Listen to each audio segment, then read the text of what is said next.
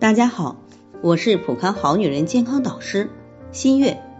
灸疗的排病反应有很多种，那如何判断自己是不是排病反应呢？首先，清楚自己这些反应是不是因为外因引起来的，如在治疗期间是不是着凉了，或者有没有吃不该吃的食物，再者情绪有没有很大的起伏，诸如此类的。如果没有外因诱发，只是在治疗的过程当中出现的这些反应，就可以认定是排病反应了。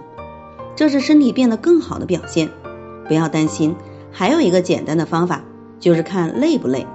如果出现病情变化的时候，精神很好，不觉得疲倦，就可以判断成排病反应了。那排病反应到底该不该治疗呢？我们在临床工作的时候遇到过一个病人，他在排肝毒的时候出现皮肤起疹子、瘙痒的症状，被西医诊断为过敏。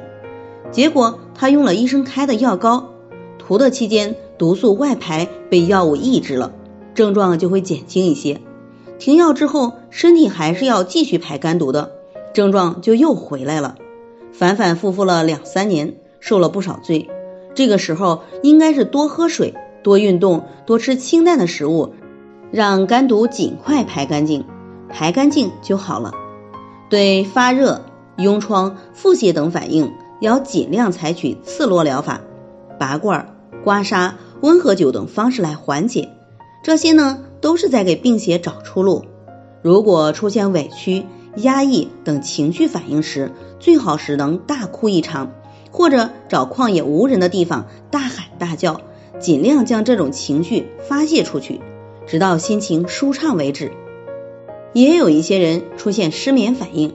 连续多日，每夜只能睡三到四个小时，甚至更短。只要第二天精力体力都没有多大的变化，就没有必要太强迫自己非睡不可。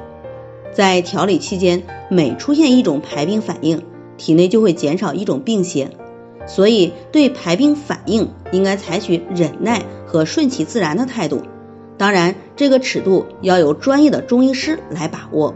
我们应该持平静态度和乐观的心情，顺其自然，以迎接疾病去根之日的来临。在这里，我也给大家提个醒：您关注我们的微信公众号“普康好女人”，普黄浦江的普，康健康的康，普康好女人。添加关注后，点击健康自测，那么您就可以对自己的身体有一个综合的评判了。健康老师会针对您的情况。做一个系统的分析，然后给您指导意见。这个机会还是蛮好的，希望大家能够珍惜。今天的分享就到这里，我们明天再见。